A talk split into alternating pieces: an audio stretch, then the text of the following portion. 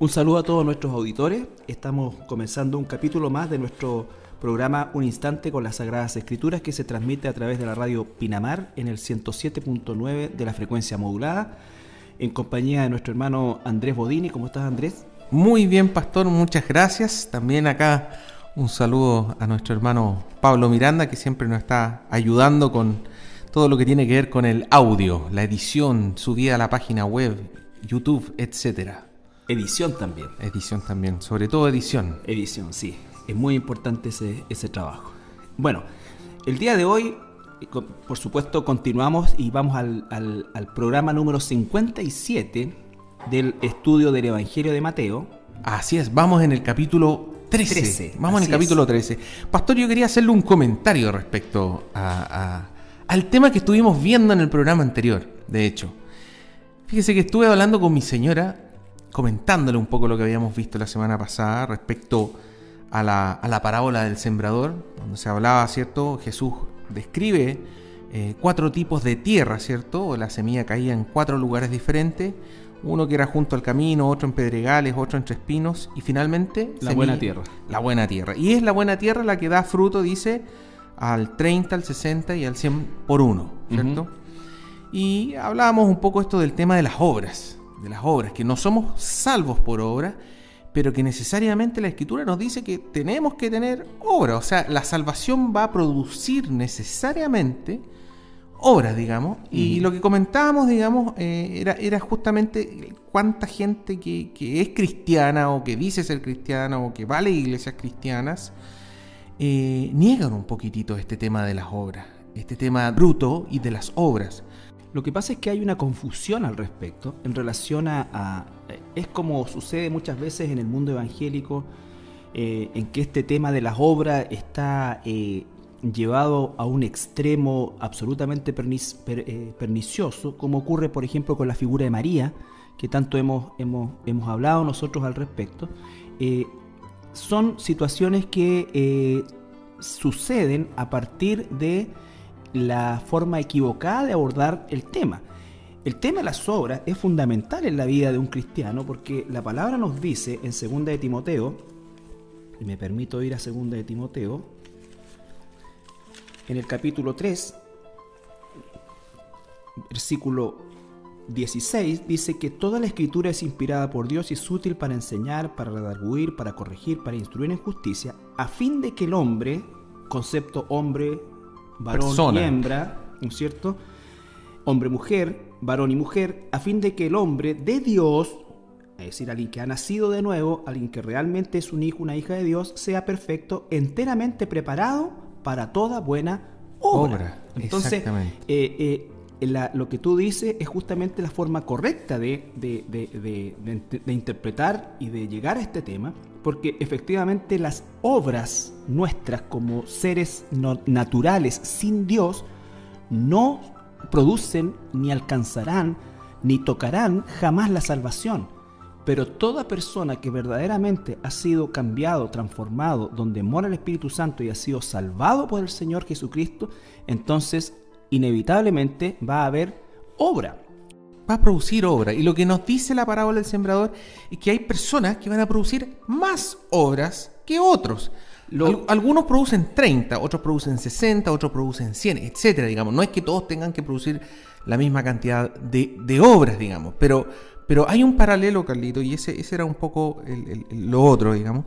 En Mateo 25, capítulo, versículos 14 al 30, aparece esta otra parábola, que es la parábola de los talentos y que muchas veces es muy mal interpretada, pero es exactamente lo mismo que la parábola del sembrador, es decir, aquí habla de, un, maestro, de un, señor, ¿cierto?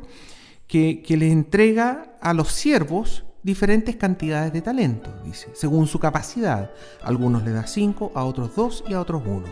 El que le dio cinco, produjo cinco. El que, el que le dio dos, produjo dos dos más, digamos. Claro. Y el que le dio uno dice que lo escondió finalmente y. Devolvió ese uno. Se lo devolvió.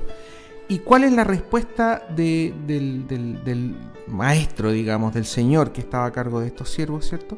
Le dice, lo reprende le dice, siervo malo y negligente, ¿sabías que ciego donde no sembré y que recojo donde no esparcí. Por tanto, debías haber dado mi dinero a los banqueros y al venir yo hubiera recibido lo que es mío con intereses. Quitadle pues el talento y dadlo al que tiene diez talentos, porque al que tiene le será dado y tendrá más, y al que no tiene, aún lo que tiene le será quitado.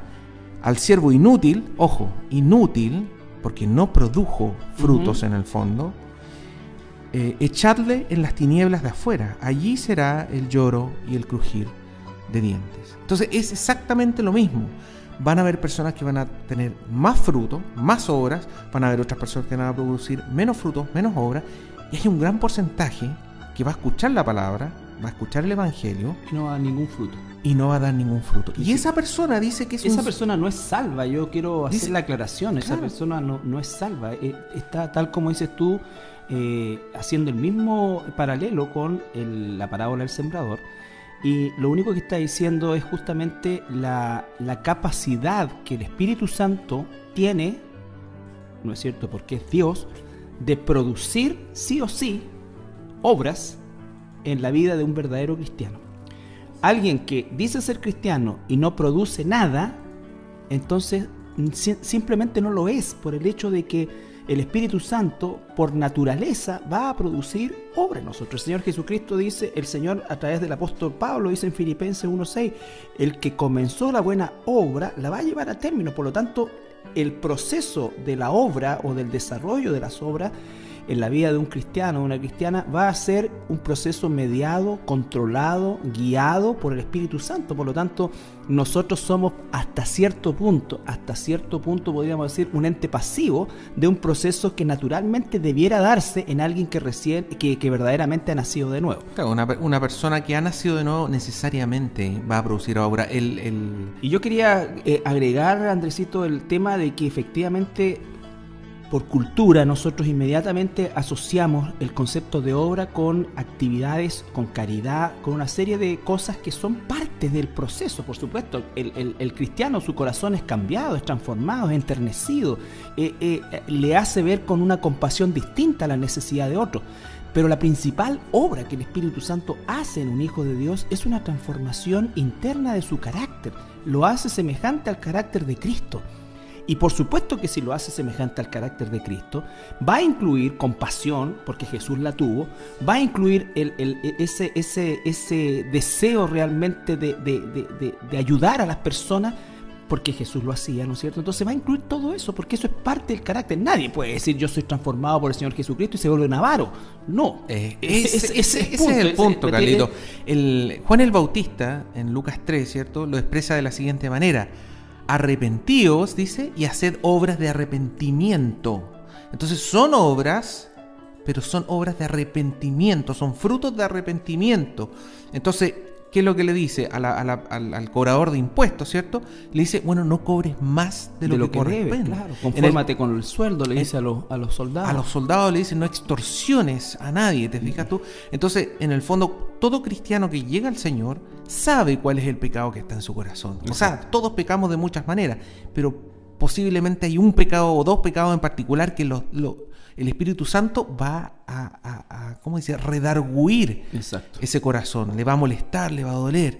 Y ese, esa persona, si realmente es hijo de Dios, va a cambiar inmediatamente esos aspectos que él los tiene muy claritos que no están correctos. En el caso de una persona que, no sé, por ejemplo, tiene un tema de que nunca se ha casado, que está conviviendo con una persona y al llegar al Señor se da cuenta que eso está mal, bueno, va a arreglar, va a corregir esa situación. Exacto, lo hemos visto y hemos visto la prueba de que lo que tú dices es verdad. Eh, y efectivamente, porque es una obra del Espíritu. Entonces, no se disocia la transformación interna de lo externo. Al contrario, van absolutamente eh, unidas y, y son inseparables, porque inevitablemente una transformación interna va a generar una transformación también que se va a reflejar en lo externo. En lo externo. Ahora, por supuesto que hay personas sin Dios que hacen muchas obras de caridad, ¿no es cierto?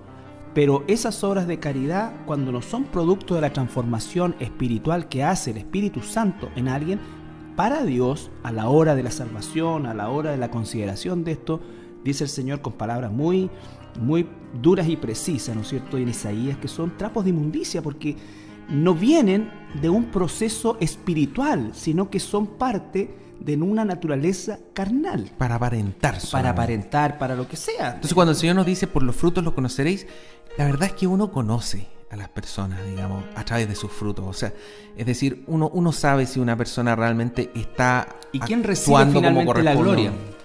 Fíjate que a lo mejor aquí las personas van a, van a eh, no coincidir con, con lo que voy a decir.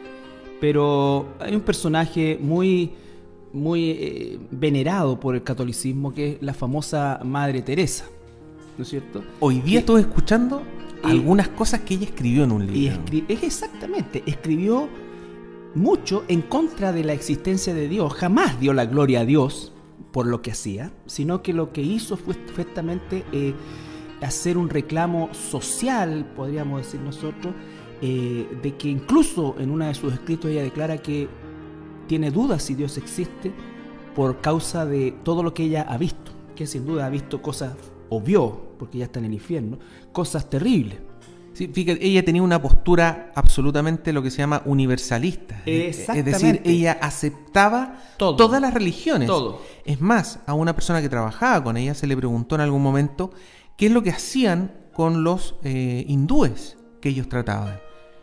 Y le mencionaban Dios no, no le tocábamos Dios, no le tocábamos. Le decíamos que le oraran a su Dios porque esa era su manera de llegar es que esto, a Dios, esto, es relevante, eh, eh, Andrés, porque no se trata la, la, esta, esta señora, ¿no es cierto? Bueno, señorita, porque no, no, no era monja, ¿no es cierto? Eh, ella decía que no importaba en qué creyera la gente, tal como dices tú en ese pensamiento universalista, sino que lo que importaba era que fuera sincera en su creencia, porque finalmente, según ella, claro.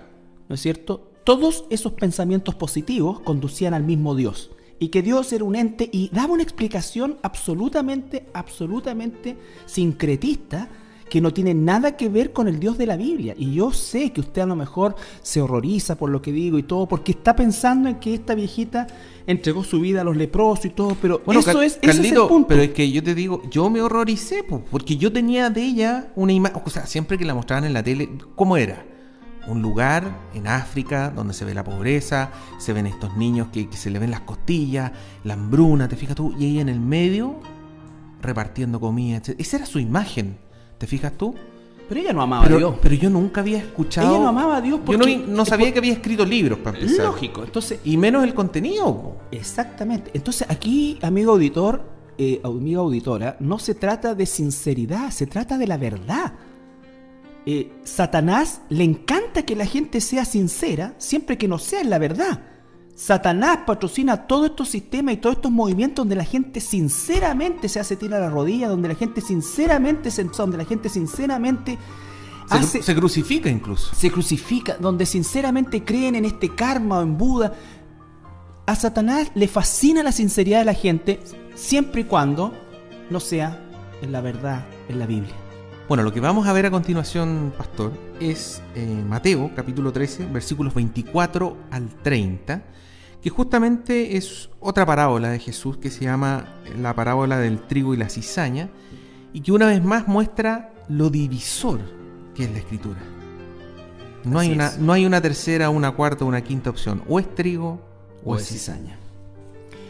Mateo capítulo 13, versículo 24. Le refirió otra parábola diciendo, el reino de los cielos es semejante a un hombre que sembró buena semilla en su campo. Pero mientras dormían, los hombres, vino su enemigo y sembró cizaña entre el trigo y se fue. Y cuando salió la hierba dio su fruto, entonces apareció también la cizaña. Vinieron entonces los siervos del padre de familia y le dijeron, Señor, ¿no sembraste buena semilla en tu campo? ¿De dónde pues tienes cizaña? Él les dijo, un enemigo ha hecho esto. Y los siervos le dijeron, ¿quieres pues que vayamos y la arranquemos? Él les dijo, no, no sea que arrancando la cizaña arranquéis también con ella el trigo. Dejad crecer juntamente lo uno y lo otro hasta la siega. Y el tiempo de la siega yo diré a los segadores, recoged primero la cizaña y atadla en manojos para quemarla, pero recoged el trigo en mi granero. Bueno, es una vez más, una parábola llena de, símbolos, ¿cierto?, que utiliza Jesús, como vimos en el programa anterior, por un lado para cumplir las profecías, de que iba, la gente iba a escuchar, pero no, no iba a entender, digamos, y por otro lado como misericordia, para que la gente no tuviera mayor condenación por escuchar el Evangelio expresamente y rechazarlo. Ahora, un poco más adelante en Mateo 13, versículos 36 al 43, nos vamos a saltar un poquitito algunos versículos. Lo explica. Jesús explica de qué se trata esta parábola. Versículo 36. Entonces, despedida la gente, mira qué detalle, entró Jesús en la casa y acercándose a él sus discípulos le dijeron, explícanos la parábola de la cizaña del campo. Respondiendo él les dijo, el que siembra la buena semilla es el Hijo del Hombre. El campo es el mundo, la buena semilla son los hijos del reino y la cizaña son los hijos del malo.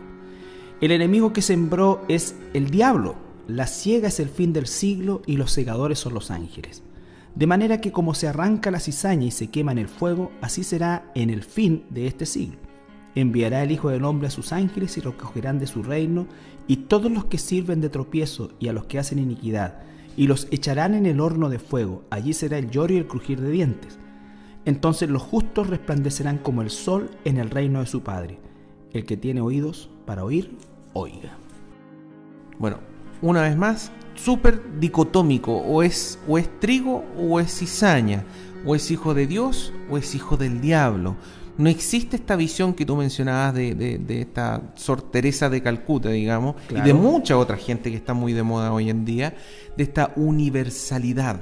Claro. ¿Ah? Este, este, universalismo que, eh, que, hoy día está siendo patrocinado por, por el mismo Vaticano, en pos justamente de, de, buscar este, este movimiento que ha crecido en forma exponencial y que proviene de las mismas mentes de Satanás, que es el ecumenismo es esto de abrazar a todos en pos de una supuesta unidad eh, que incluso, que incluso eh, incluye a los ateos, porque según este movimiento, ¿no es cierto?, el buscando la verdad, ¿no es cierto? Eh, entonces, no importa la condición o la posición, el mismo Papa dijo que los ateos también pueden entrar al cielo. Entonces, ya está bueno ya de, de, todas estas cosas, de que nos demos cuenta, los que verdaderamente quieren hacer la voluntad de Dios, en el mundo vamos a tener oposición, vamos a tener persecución.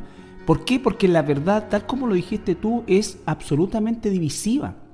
La verdad establece el límite entre lo que es de Dios, lo que no es de Dios. Quienes son hijos de Dios, quienes son hijos del diablo, qué es la verdad, qué es la mentira, cuál es el único camino y cuál cuál otro camino ancho está completamente rechazado por Dios. Entonces, ya está bueno de, esta, de, este, de este concepto del políticamente correcto en condiciones de que efectivamente nuestro propio, nuestro propio Salvador terminó en una cruz por causa de la verdad. Él cuando se enfrenta a Pilato le dice, yo para esto vine, para dar a conocer la verdad.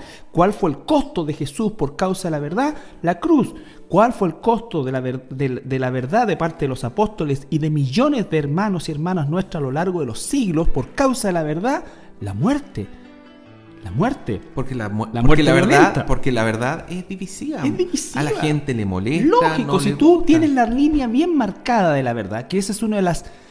A ver, si yo pudiera decir cuál es el fracaso más grande del mundo evangélico el día de hoy, es que prácticamente ha borrado la línea divisoria entre la verdad y la mentira. La Biblia dice, al que trae otro tipo de doctrina, no lo reciba, no comas con ellos, no tengas comunión con ellos. No está diciendo odialos, mándalos, no, pero no te mezcles, no hagas, no, no invites a, con este sistema que los, las iglesias evangélicas permiten este tipo de, intromisión es invitar al enemigo a nuestro campamento. es. como si los israelitas le abrieran la puerta a los filisteos. Es de aquella persona que diciendo ser cristiano se comporta como, no, como alguien que no lo es. Como pagano, digamos. Exactamente. ¿Ah?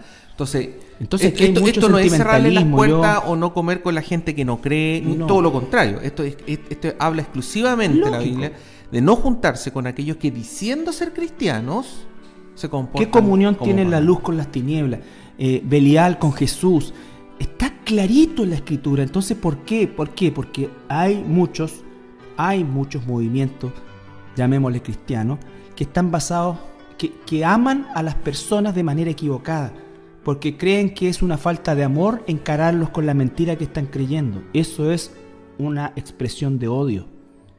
Cuando tú le dices a alguien que está bien, cuando claramente sabe que está mal, eso es absolutamente, eso es un asesinato. Es lo total opuesto al amor. Es totalmente opuesto al amor. Lo que pasa es que había una canción en mi época que se llamaba Nunca quedas mal, quedas mal con nadie. Eso es lo que les gusta a esta gente. Pero con la verdad vas a quedar mal con la gente. La gente nos va a odiar.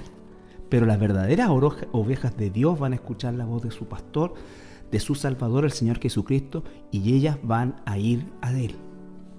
Vamos a ir a una pausa musical y al regreso continuamos con nuestro programa.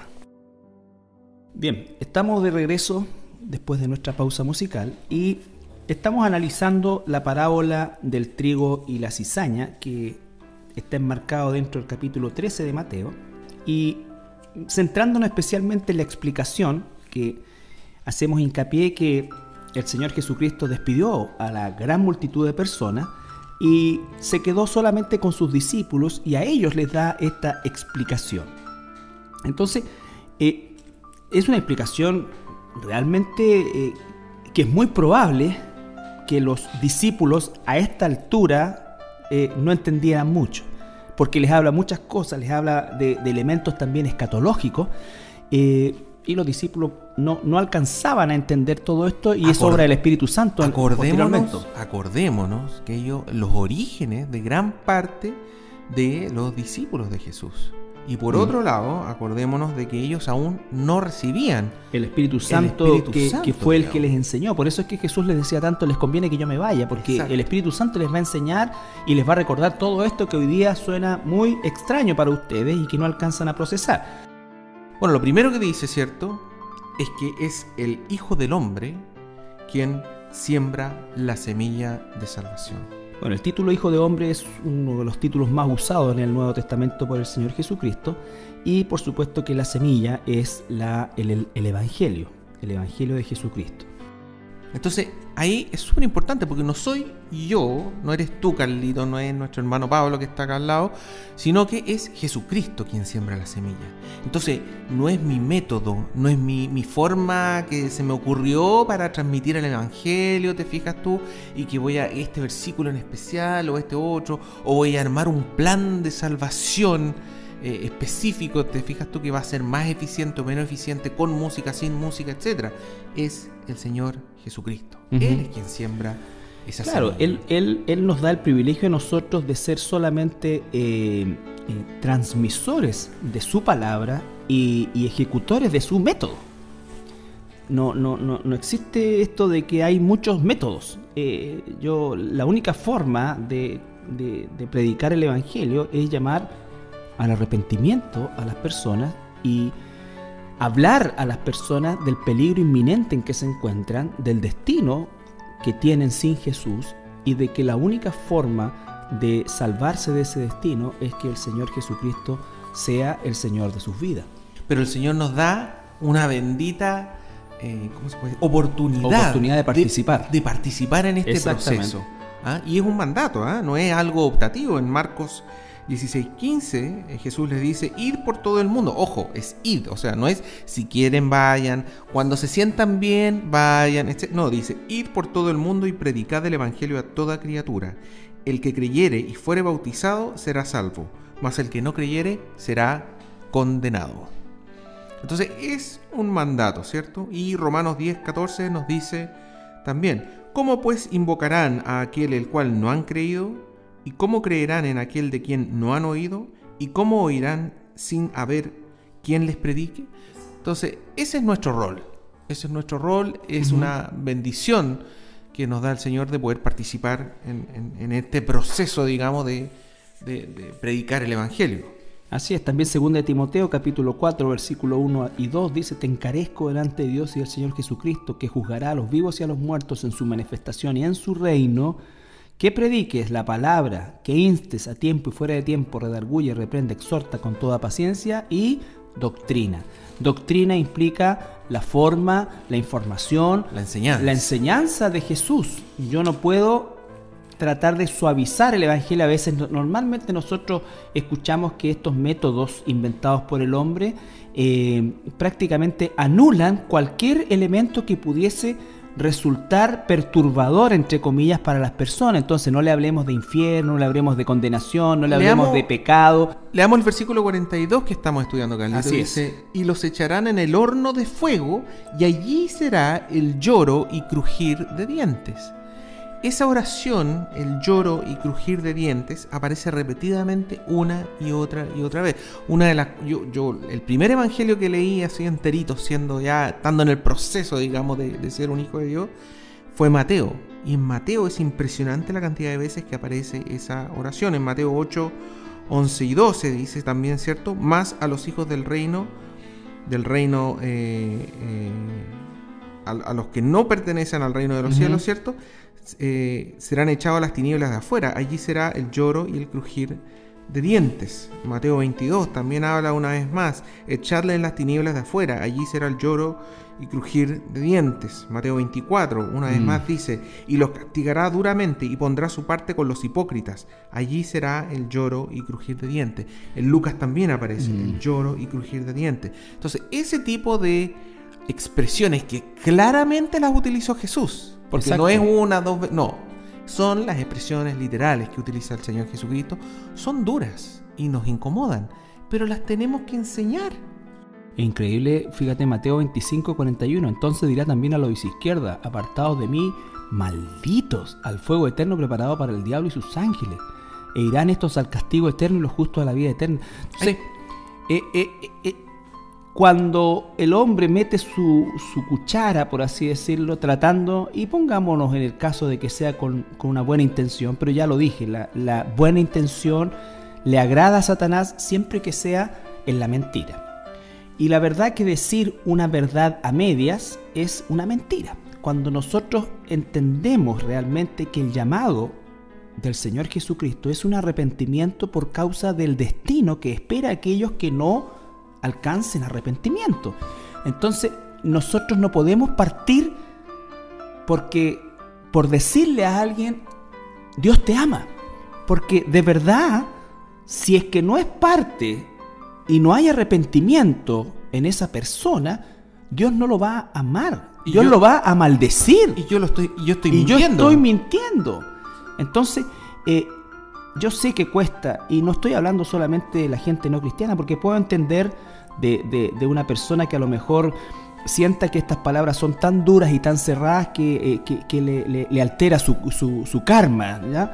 Eh, como algunos dicen, ¿no es cierto? Que eres tan cerrado que la verdad eh, eso altera mi equilibrio interno, o sea, tú haces un desequilibrio de, las, vibra, de las vibraciones.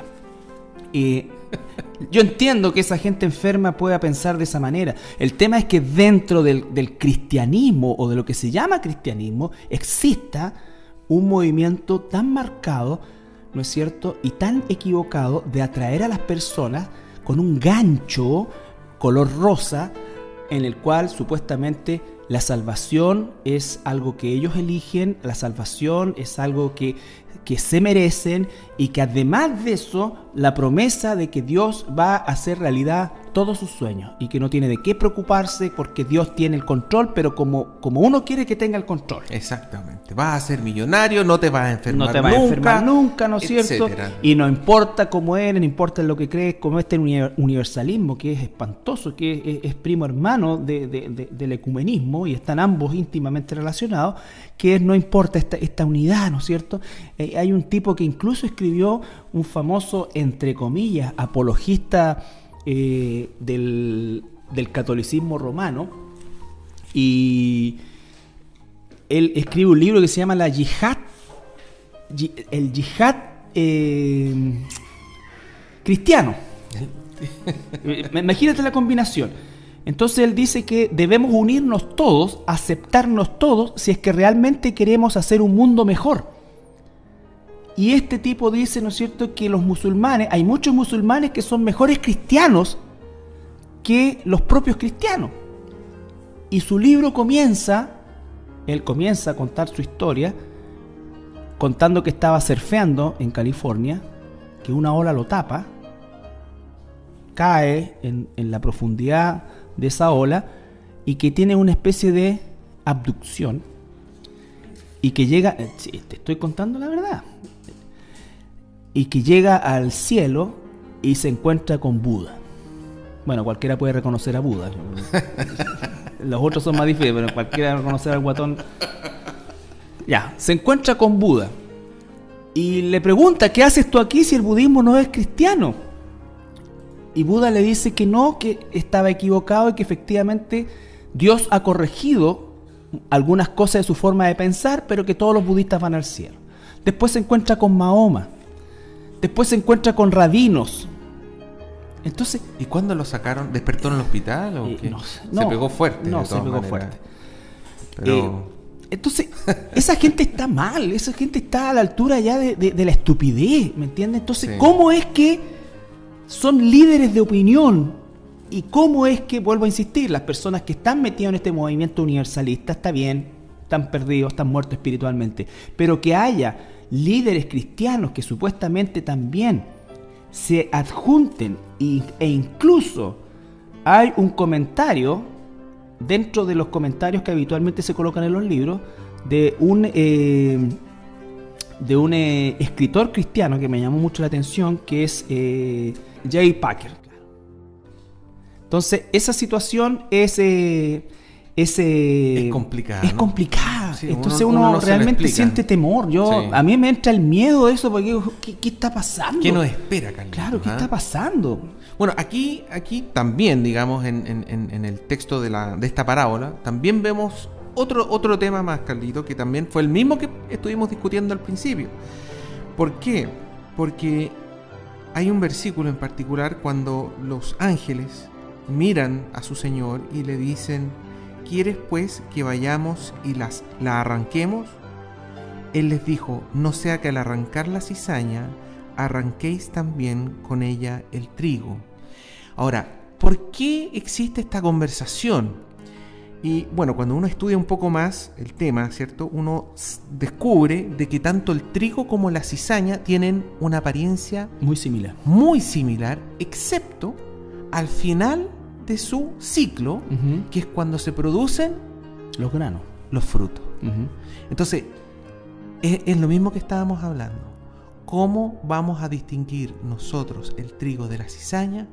por los frutos. los frutos. Una es vez maravillosa la sabiduría de Jesús. Una vez más, el fruto. Por el fruto los conoceréis. conoceré. Es maravillosa la, es tan es tan sencilla, no es rebuscada, es tan profunda a la vez, ¿no es cierto? Y por eso es que eh, quienes rechazan eh, el evangelio de Jesucristo eh, merecen la condenación, merecen la condenación. Entonces estamos en toda iglesia sin duda alguna hay un porcentaje de cizaña en medio del trigo, eh, pero la responsabilidad nuestra como maestros, como encargados de la enseñanza, para lo cual Dios nos ha capacitado por su pura voluntad, sin ningún mérito nuestro, estamos absolutamente nosotros condicionados a tener que enseñar la verdad de Dios.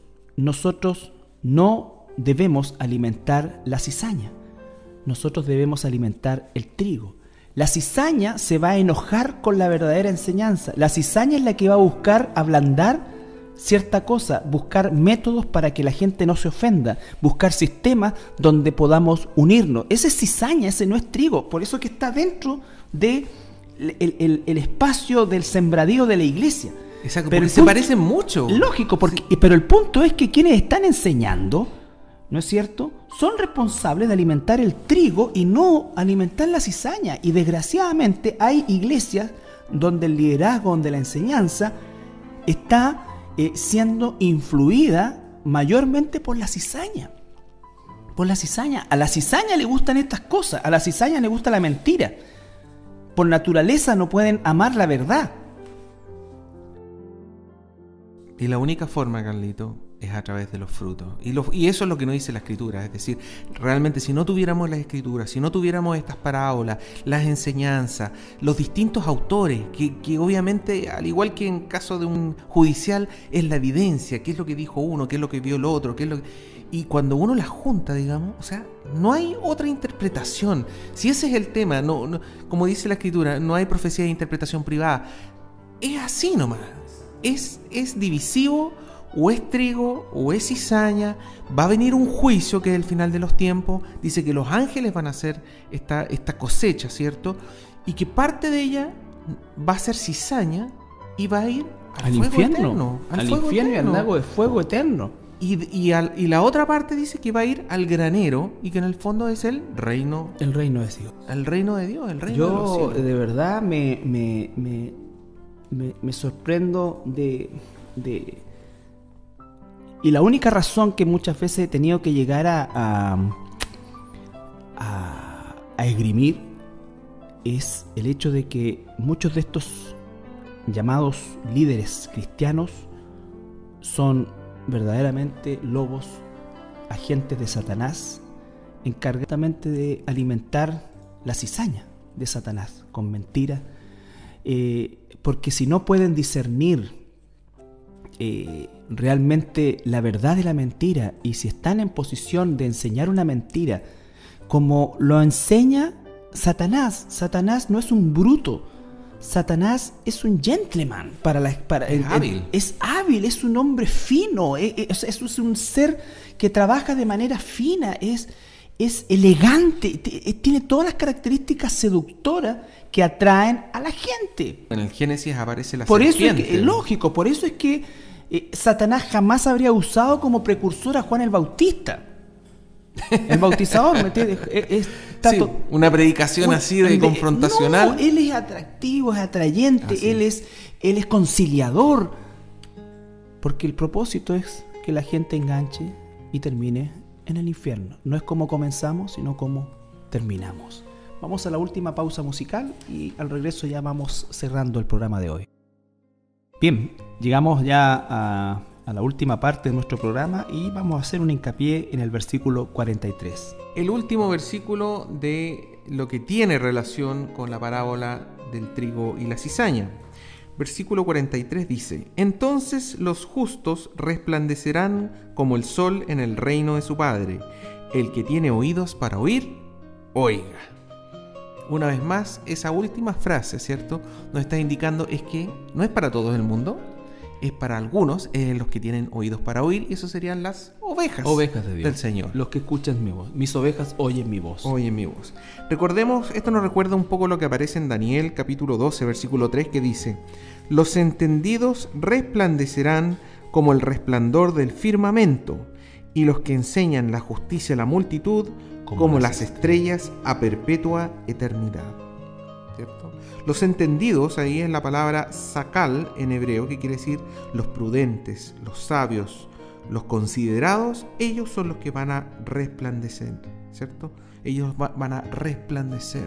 Ahora, no es por mérito propio, obviamente. una vez más, no, no, van a estar, no vamos a estar en el reino de los cielos, ¿cierto? Uno dice, ah, mira, mira cómo brillo, ¿ah? mira cómo resplandezco. ¿Por qué? Porque toda honra y toda gloria sea para... nuestro Señor. ¿Sí? Así es. Es para nuestro Señor.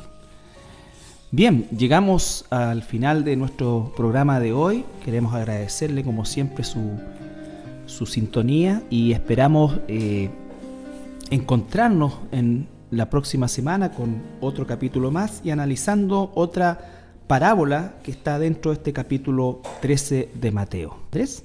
Muchas bendiciones a todas las personas que nos escuchan. Una vez más, recordarle que los programas los pueden encontrar en www.iglesiacristianalaserena.cl en una sección, un botón que hay abajo grande que dice radio. Así es, que el Señor le bendiga. Bendiciones.